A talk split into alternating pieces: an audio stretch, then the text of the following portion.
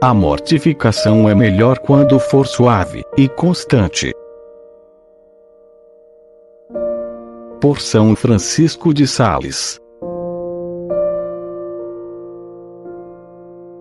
A mudança de vida deve começar pelo interior.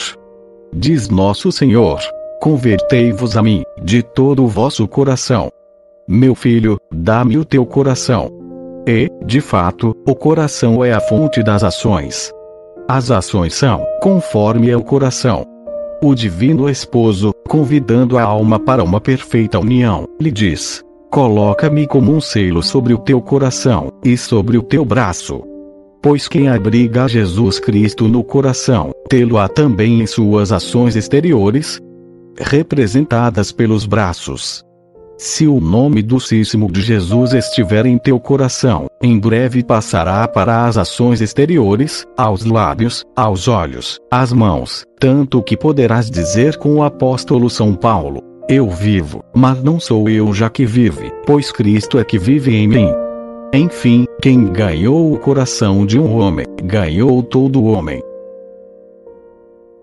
Mas esse coração mesmo, pelo qual temos que começar a reformar o homem, precisa de instruções sobre o modo de se comportar quanto ao exterior, e é isso o que vou fazer, usando o exemplo do jejum.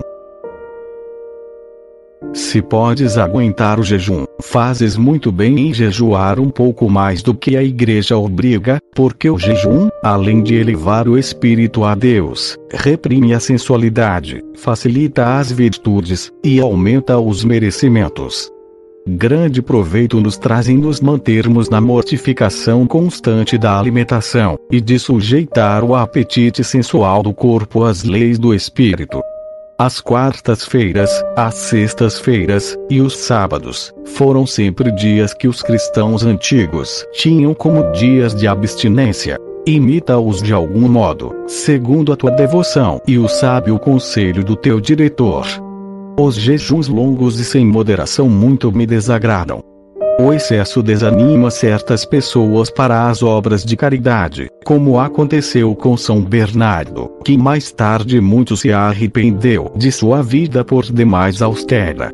E observa-se muitas vezes que, por ter maltratado demasiado a sua carne no princípio, fica-se constrangido a poupá-la mais tarde.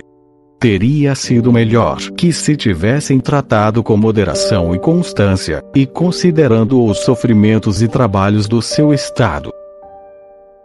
O jejum e o trabalho abatem e enfraquecem a carne. Se, pois, o teu trabalho é necessário e útil para a glória de Deus, prefiro que sofras o peso do trabalho do que o do jejum. É este o parecer da Igreja, que dispensa dos jejuns prescritos às pessoas que se ocupam muito com trabalhos úteis ao serviço de Deus e do próximo. Se custa jejuar, também não custa menos tratar dos doentes, visitar os prisioneiros, confessar, pregar, consolar os aflitos, rezar, e outros exercícios semelhantes. E estas últimas mortificações são melhores que o jejum, porque, além de combaterem a carne, produzem frutos maiores e mais preciosos. Assim, falando genericamente, é melhor conservar mais forças corporais do que se precisa, do que esgotá-las mais do que é necessário, porque sempre as podemos enfraquecer, mas nem sempre as podemos restaurar à vontade. Parece-me que o que devemos fazer é observar aquelas palavras de Nosso Senhor a seus discípulos: Comei de tudo o que vos for servido. Penso que é uma virtude muito maior comer, sem escolha, de tudo que nos apresentam, e conforme a ordem em que nos apresentam, seja ou não agradável ao nosso gosto, do que em escolher sempre o pior que estiver na mesa. Escolher o pior tem aparência de ser mais austero, mas em comer tudo o que nos apresentam existe menos vontade própria, renunciando-se não só ao seu gosto, como também à sua escolha. Em seguida, não é pequena mortificação submeter em tudo seu gosto, e sujeitá-lo a todos os pratos.